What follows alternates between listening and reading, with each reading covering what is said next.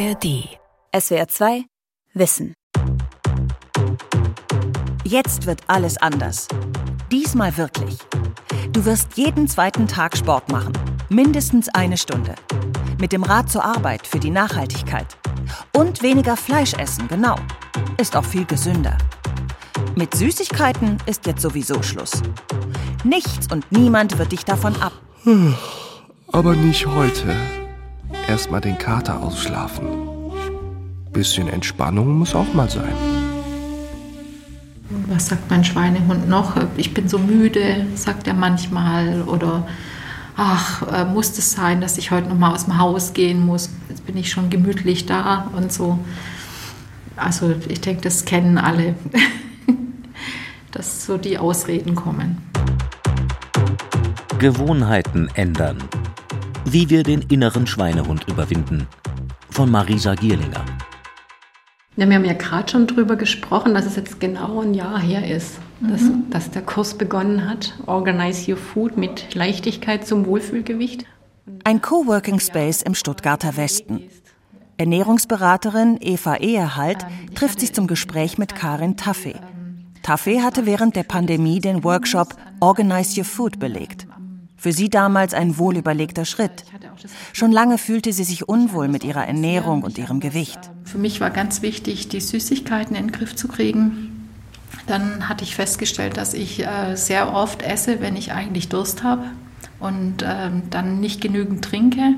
Letztendlich war auch bei mir so ein Punkt erreicht, wo ich gemerkt habe, so und wenn ich jetzt nicht aufpasse, dann äh, sprenge ich wirklich meinen eigenen Stopppunkt. Das war immer quasi, äh, sobald man das Gewicht dreistellig ist und äh, bei den 100 Kilo hatte ich so das Gefühl, das darf nicht passieren. All diese Diäten, die versprechen, in ganz kurzer Zeit ganz viel abzunehmen, die bringen einfach auch nur kurzfristig was. Erfolgreiche Veränderungen müssen nicht radikal, sondern nachhaltig sein. In ihrem Kurs schaut sich Eva Ehehalt daher vor allem die Alltagsroutinen ihrer Klientinnen und Klienten an. Und ich habe mir immer wieder Gedanken gemacht, warum machen die Menschen nicht einfach das, was ich ihnen rate? Dann funktioniert es doch. Der Geist ist ja willig, aber der Körper. Most people don't appreciate the fact that wir überschätzen unsere Willenskraft, sagt der Niederländer Bas Verplanken. Also der emeritierte Professor für Sozialpsychologie vermutet, dass vielen nicht klar ist, dass unser Wille allein wenig gegen Gewohnheiten ausrichten kann.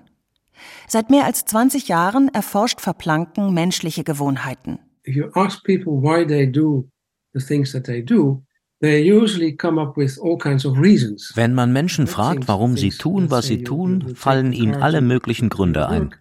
Warum fährst du um acht mit dem Auto zur Arbeit? Weil du um die Uhrzeit dort sein musst. Weil es praktisch ist. Weil du später damit noch Dinge erledigen kannst. Der wahre Grund ist vermutlich, weil du es genauso tausendmal vorher getan hast. Verplanken und andere Experten schätzen, zwischen 30 und 50 Prozent von dem, was wir tagtäglich tun, basiert auf Gewohnheiten. Sie entscheiden, ob wir uns die linke oder die rechte Socke zuerst anziehen, welchen Weg wir zur Arbeit nehmen oder wann wir das erste Glas Wasser am Tag trinken. Im Grunde sind es wiederholte Handlungen, die sich irgendwann automatisieren. Und das macht den Alltag erst erträglich. Wenn wir ständig über alles nachdenken müssten, wären wir sofort total erschöpft. Ein Energiesparprogramm für unser Gehirn. Gewohnheiten nehmen uns im Alltag tausende Entscheidungen ab. Es sind die vielen kleinen Routinen, die unseren Lebensstil maßgeblich beeinflussen. Etwa 200 davon betreffen täglich allein die Ernährung. Aber nicht nur was wir essen, auch wie viel und wie lange wir sitzen, wirkt sich auf unsere physische und psychische Gesundheit aus. Das macht im Sommer 2023 der DKV Gesundheitsreport deutlich. Mehr Bewegung, gesünder ernähren, weniger Alkohol trinken, mit dem Rauchen aufhören. Nur ein paar der Neujahrsvorsätze, die man alljährlich zu hören bekommt. Wir wissen es offensichtlich besser. Warum also gewöhnen wir uns überhaupt schlechte Dinge an? Na komm, das eine Stück Kuchen. Man muss sich mal was gönnen. Nimm noch ein Glas Sekt. Willst ja auch nicht unhöflich sein. Hi, mein Name ist äh, Lineke Janssen. Ich bin eine Neurowissenschaftlerin, habe meine Doktorarbeit in den Niederlanden gemacht über schlechte Gewohnheiten und wie wir damit brechen können. Lineke Janssen forscht jetzt an der Universität Magdeburg. Es braucht ganz viele Wiederholungen, um von aus einer Handlung eine Gewohnheit zu machen. Das machen wir vor allem fleißig, wenn diese Handlung uns etwas Gutes bringt eine Belohnung sozusagen. Und über das Belohnungssystem im Gehirn äh, wissen wir sogar ziemlich vieles. Wir wissen, dass bei Belohnungen oder der Aussicht auf Belohnungen etwas Leckeres, äh, Social Media Notifications, äh, sowas, dann kann in bestimmte Teile des Gehirns der Neurotransmitter Dopamin freikommen und das hilft uns beim Lernen.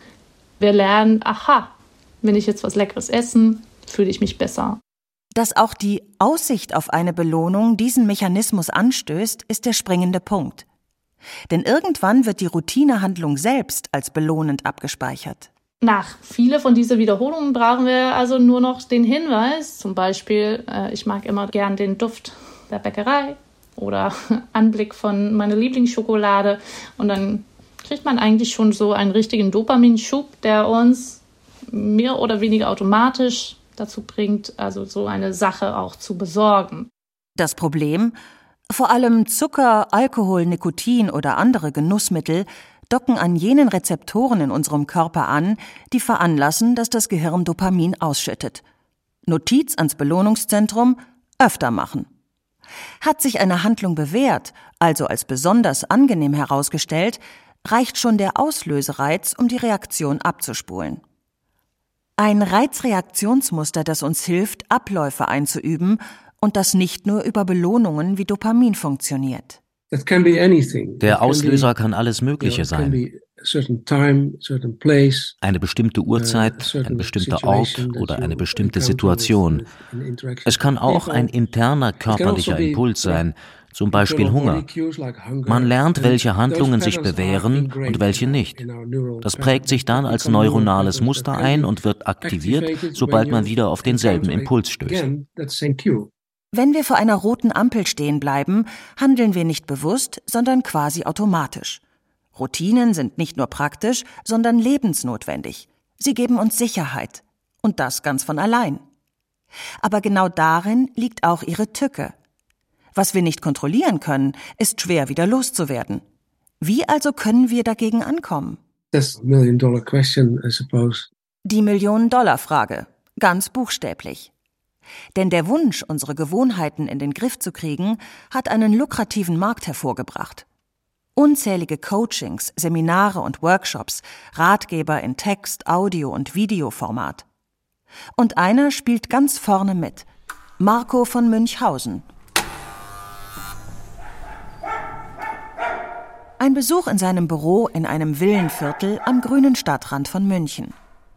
Münchhausens These, wir sabotieren uns selbst, sogar dann noch, wenn wir Besserung geloben. Auch diese ganzen Formulierungen von Silvester, ja, also die, da baut man im Grunde genommen das Scheitern schon ein. Das sind alle Sätze mit ich müsste, ich sollte, ich könnte, ich dürfte. Weil das ist zwar eine richtige Erkenntnis, aber es hat null Handlungsimpuls. Wenn eine Frau zu ihrem Mann am Silvesterabend sagt, nee, ein Mann sagt zur Frau am Silvesterabend, ich sollte mehr Zeit mit den Kindern verbringen, dann denkt sie, endlich schnallt der Typ, worum es geht. Und sie ist sehr zufrieden mit ihm. Dass sie mit ihm zufrieden ist, ist er dann auch mit sich zufrieden, aber die Kinder werden davon nicht viel mitkriegen. Weil einen Moment, nachdem er den Satz gesagt hat, verpufft er. Marco von Münchhausen ist promovierter Jurist. Über die Didaktik und juristische Repetitorien für Studierende gelangte er zu anderen Themen. Er fing an, Unternehmen und Privatpersonen zu beraten. Als Coach und Keynote-Speaker ist er in mehreren europäischen Ländern unterwegs. Irgendwann äh, kam halt die Idee auf, mal ein Buch, weil da gab es nichts dazu, über den inneren Schweinehund zu schreiben, weil in meinen Seminaren zur Motivation habe ich den schon eingebaut. Es geht letztlich um innere Widerstände. Aber wenn ich ein Buch geschrieben hätte, wie sie ihre inneren Widerstände überwinden, hätte kein Mensch, glaube ich, sich dafür interessiert. Der innere Schweinehund trifft einen Nerv. auch heute noch, mehr als 20 Jahre später. Inzwischen hat Münchhausen eine ganze Reihe von Schweinehundbüchern geschrieben, mit Titeln wie So zähmen Sie Ihren inneren Schweinehund, Abnehmen mit dem inneren Schweinehund, Entrümpeln mit dem inneren Schweinehund. Mein Schweinehund geht jetzt zu Fuß. Aber wer ist dieses sonderbare Wesen? Und warum ist ausgerechnet er es, der für unsere Laster gerade stehen muss? Das ist eben ein ganz merkwürdiger Effekt, weil eben ganz viele Tiere natürlich seit Anfang von Sprachen und von kulturellen Symbolisierungstechniken eine große Rolle spielen. Schweine eben auch. Thomas Macho ist Professor für Kulturgeschichte und wurde 2023 zum Mitglied der Deutschen Akademie für Sprache und Dichtung gewählt.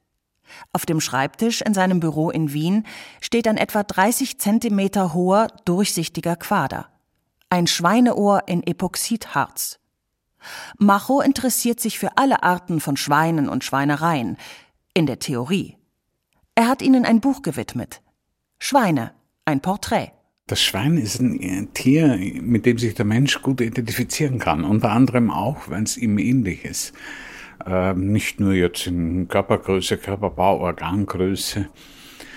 Schweine sind uns, so habe ich das in meinem Buch dargestellt, sehr nah und sehr fern zugleich. Das Interessante an den Schweinen ist, dass wir sie kulturell auf vielfache Weise symbolisiert, ausgedrückt, dargestellt und so weiter haben, gleichzeitig aber auch immer wieder abwerten. Als etwas, was man nicht essen soll oder als etwas, was als Schimpfwort taugt und so weiter und so fort. Und der Schweinehund? Seine Geschichte lässt sich nicht ohne die Geschichte der Schweinehaltung bis ins 19. Jahrhundert erzählen. Wo ein Schweinehirt mit einer Schweineherde eben in den Wald gezogen ist, die hatten auch immer Hunde. Die dieselbe Funktion hatten wie die Hütehunde bei den Kühen oder bei den Schafen, die Schweinehunde. Der Schweinehund ist also kein mythologisches Mischwesen, sondern ein Tier, nämlich ein Hund bleibt die Frage, wie der Schweinehund seinen Weg in die Alltagssprache gefunden hat und in unser Inneres. Das ist eine sehr, sehr gute Frage. Ich tippe darauf, dass es relativ spät passiert ist. Es würde mich wundern, das könnten wir natürlich sofort recherchieren und nachsehen.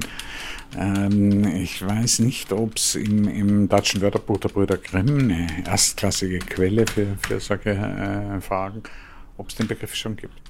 Thomas Macho öffnet im Internet das deutsche Wörterbuch der Brüder Grimm, das umfassendste Wörterbuch zur deutschen Sprache seit dem 16. Jahrhundert. Borste, ja gut, klar. Schweins. Doch, da gibt es einen Schweinhund, heißt er hier. Schweinhund, männlich. Hund, der eine Schweinherde treiben hilft oder bei der Jagd auf wilde Schweine gebraucht wird. Schimpfwort für einen unflätigen oder höchst niedrigen Menschen. In der Studentensprache den Schweinhund machen, ausschelten, auch einem einen Schweinhund setzen. Zur personifizierten Unlust ist der Schweinehund offenbar erst später geworden. Seine ursprüngliche Funktion in der Schweinehaltung war da wohl schon weitgehend vergessen.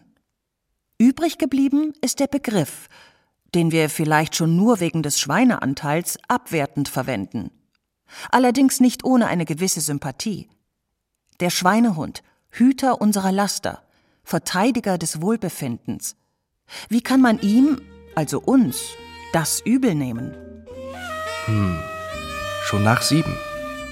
Na, jetzt lohnt sich's auch nicht mehr ins Fitnessstudio zu gehen. Ist bestimmt proppenvoll. Apropos Vierbeiner. Wie genau Gewohnheiten entstehen, wissen Forscher heute unter anderem von Laborratten insbesondere von einem Experiment am MIT in Cambridge, Massachusetts in den frühen 2000er Jahren. Wissenschaftler ließen die Tiere dafür immer wieder durch ein T-förmiges Labyrinth laufen. Ein Signalton gab an, ob sie nach links oder rechts abbiegen sollten. Schlugen sie die richtige Richtung ein, erhielten sie eine Belohnung. Schokoladenmilch für links, Zuckerwasser für rechts. Signalton, Abbiegen, Belohnung. Das merkten sich die Versuchstiere. Selbst als die Belohnungen aussetzten oder in einem späteren Schritt ungenießbar wurden, handelten sie nach dem Signalton. Das Verhalten hatte sich so sehr eingespielt, dass sie es auch ohne Belohnung wiederholten.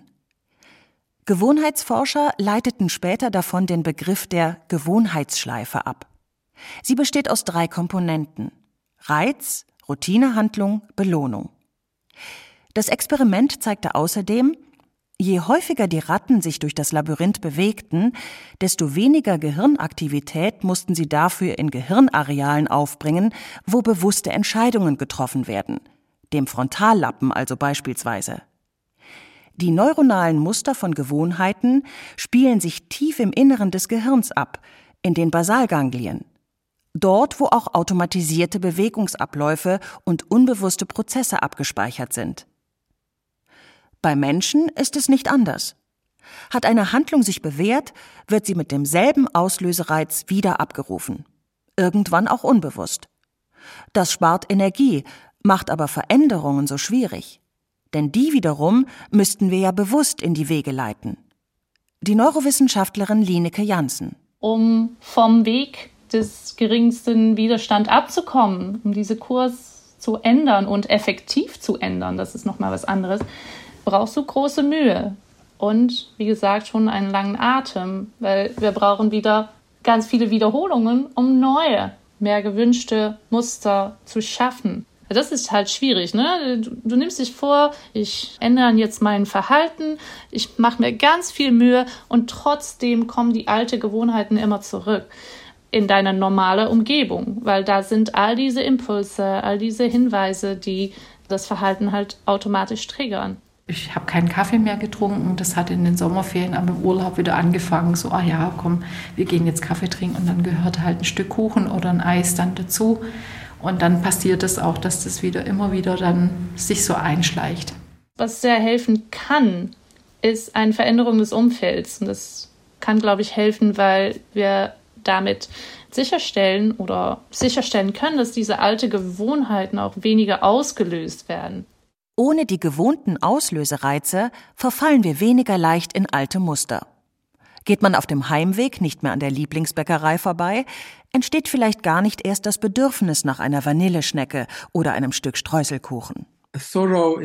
Man sollte sich ganz genau anschauen, wie die eigenen Gewohnheiten funktionieren und was sie auslöst.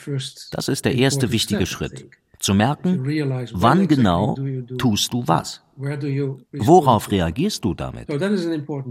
Dann braucht es natürlich auch die Motivation, warum man bestimmte Gewohnheiten ändern will.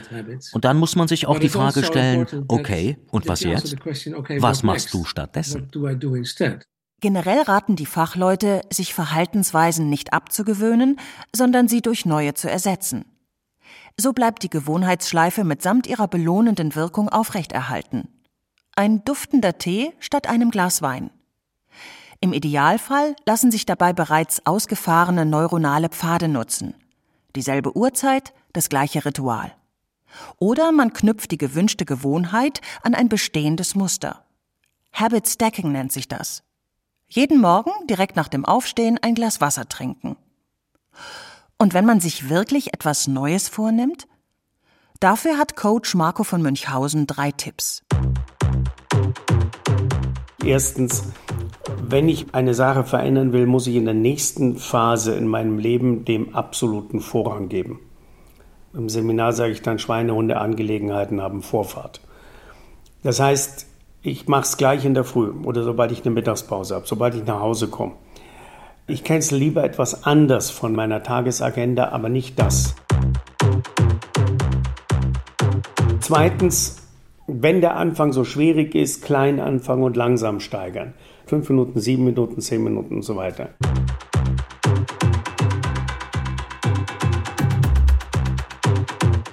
Und der dritte Tipp ist fast der allerwichtigste. In der Anfangsphase keine einzige Ausnahme lassen. Weil sonst gilt dieser sogenannte Schweinehunde-Dreisatz ausfallen lassen, schleifen lassen, sein lassen. Mit der ersten kleinen Ausnahme kommt die zweite im Schlepptau hinterher und dann sind wir ganz schnell wieder beim alten Verhalten. Entspann dich. Einmal ist kein Mal. Und gestern zählt nicht. Da war Sonntag. Der Mensch ist ein Gewohnheitstier. Aber wir sind keine willenlosen Opfer unserer neuronalen Muster. Auch andere Dinge haben Einfluss darauf, was wir als Routinen etablieren. insbesondere unsere soziale Umgebung, die Normen der Gesellschaft. Viele Gewohnheiten lassen sich auf unsere soziale Umgebung zurückführen. Wie wir die Arbeit angehen, wie wir miteinander interagieren. Etliche Gewohnheiten sind in der lokalen Kultur verankert. So definieren auch Soziologen Gewohnheiten. Daher auch der Begriff Habitus. Es ist auf jeden Fall ein soziales Phänomen. Ganz einfach. Wenn jeder um dich herum eine Maske trägt und du nicht, dann reagieren die Leute darauf. Sie starren dich an oder sagen sogar etwas. Also ja, viele Gewohnheiten werden von der sozialen Umgebung kontrolliert. Wer täglich um 13 Uhr Mittagspause macht oder morgens den Fahrstuhl nimmt, der tut es vielleicht einfach den Kollegen gleich. Die Mechanismen dahinter sind oft passiv und unbewusst. Genauso wie bei der neuronalen Gewohnheitsschleife. Eine Universalausrede ist das trotzdem nicht. 2022 hat der Sozialpsychologe Bas Verplanken gemeinsam mit einer Kollegin ein Paper dazu veröffentlicht, welche Rolle persönliche Einstellungen für Gewohnheiten und Verhaltensänderungen spielen. So we did also studies on that. Also Unsere Studien haben gezeigt, dass Gewohnheiten hartnäckiger sind, wenn sie an bestimmte Werte und Einstellungen geknüpft sind. Verhaltensweisen, die zum Selbstkonzept passen und die man für wichtig hält. Es hilft, wenn Verhaltensänderungen mit unseren Einstellungen einhergehen. Zum Beispiel, wenn es um Klimaschutz und Nachhaltigkeit geht. Darauf setzen inzwischen auch etliche Unternehmen mit ihrem Branding, nach außen wie nach innen. Und da helfen sie bei ihren Mitarbeitern nach. Das Unternehmen Bosch am Standort Reutlingen. Es ist ein sonniger Nachmittag im Oktober. Der Mobility Manager Heiko Pretsch ist mit dem Fahrrad zum Termin gekommen. Wir sind tatsächlich hier auf einem historischen Standort. Ja, das war früher vor 1965 Textilindustrie hier am Standort, der Ulrich Gminder. Und 65 hat Bosch dann den Standort übernommen. Bosch ist Mitglied mehrerer Wirtschaftsbündnisse, die den CO2-Ausstoß reduzieren wollen. Seit einigen Jahren will das Unternehmen die Attraktivität fürs Fahrradfahren fördern und baut dafür laufend Angebote am Standort aus. Wir haben Ladeschließfächer für Akkus am Standort, wo die Mitarbeiter ihre E-Bike-Akkus laden können. Wir haben eine Reparaturstation am Standort und verleihen auch Reparatursets. Dann zeigt Mobility Manager Heiko Pretsch, worauf er besonders stolz ist. Das ist hier die Bike-Garage. Zylindrischer Körper, 11 Meter hoch, circa 7 Meter im Durchmesser. Und wir sehen vor uns den Übergabebereich. Die automatisierte Fahrradgarage. Pretsch schiebt sein Fahrrad über eine Schiene zu einer Art Schleuse.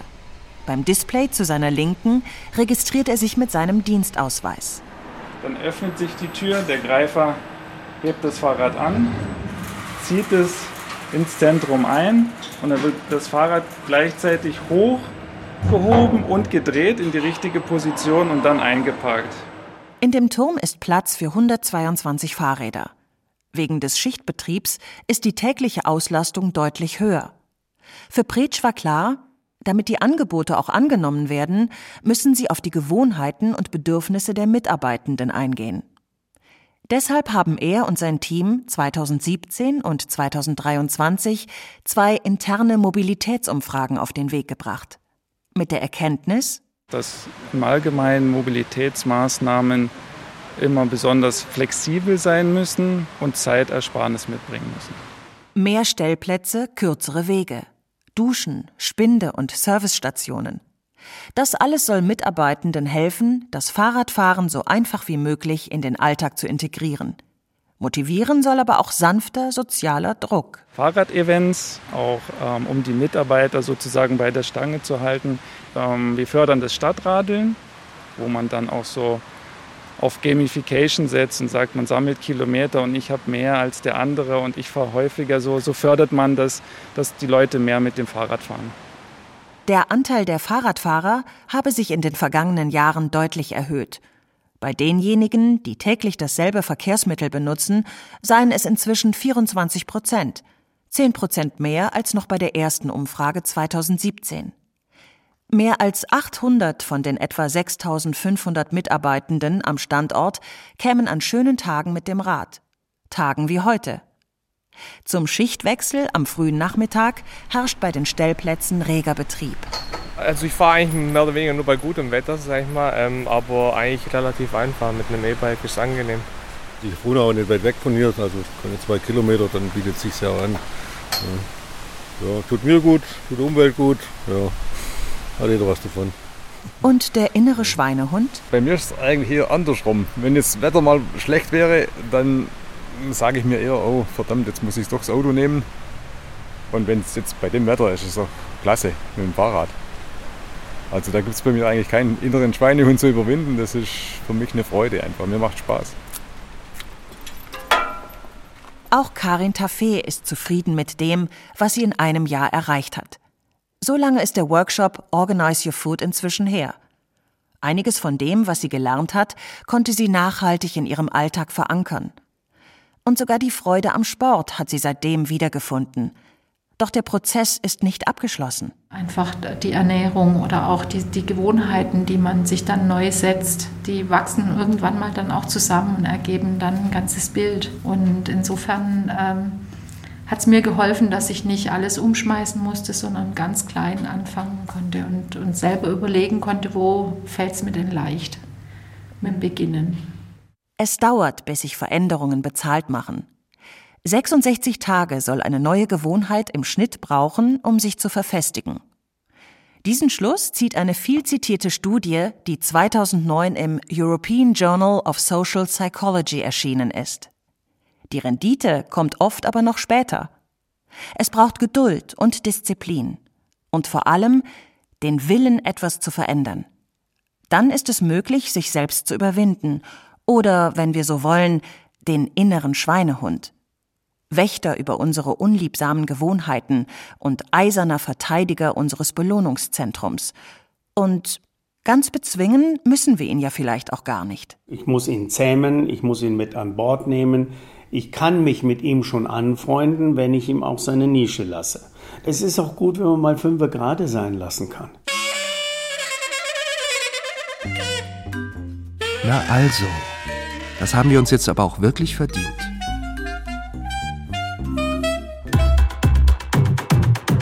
SWR 2 Wissen. Gewohnheiten ändern. Wie wir den inneren Schweinehund überwinden. Von Marisa Gierlinger. Sprecherin Nadine Kettler. Redaktion Sonja Striegel. Regie Andrea Leclerc. Und hier noch ein Hörtipp. Wie wir ticken. Wie wir ticken. Wie wir ticken. Euer Psychologie-Podcast. Große Gefühle und kleine Abenteuer, Liebe und die Kunst, sich zu streiten. Wie kann Versöhnung gelingen? Was macht Frauenfreundschaften aus? Was hilft gegen das ewige Aufschieben? Solche Fragen beantwortet der Psychologie-Podcast der beiden Podcast-Champions Radio Wissen und SWR2 Wissen. Lebensnah und wissenschaftlich fundiert nimmt euch unser Podcast Wie wir ticken mit in die Welt der Psychologie. Wir fragen, wie Gefühle, Gedanken und Verhaltensweisen entstehen und warum. Wir reden über Sehnsüchte und Süchte, wir klären auf über psychische Erkrankungen, gehen zurück in die Kindheit und wir sagen, wie ihr euch und andere besser verstehen könnt. Wie wir ticken euer Psychologie-Podcast von Radiowissen und SWR2 Wissen. Alle Folgen findet ihr in der ARD Audiothek. SWR2 Wissen. Alle Folgen in der ARD Audiothek. Manuskripte und weitere Informationen unter swr2wissen.de.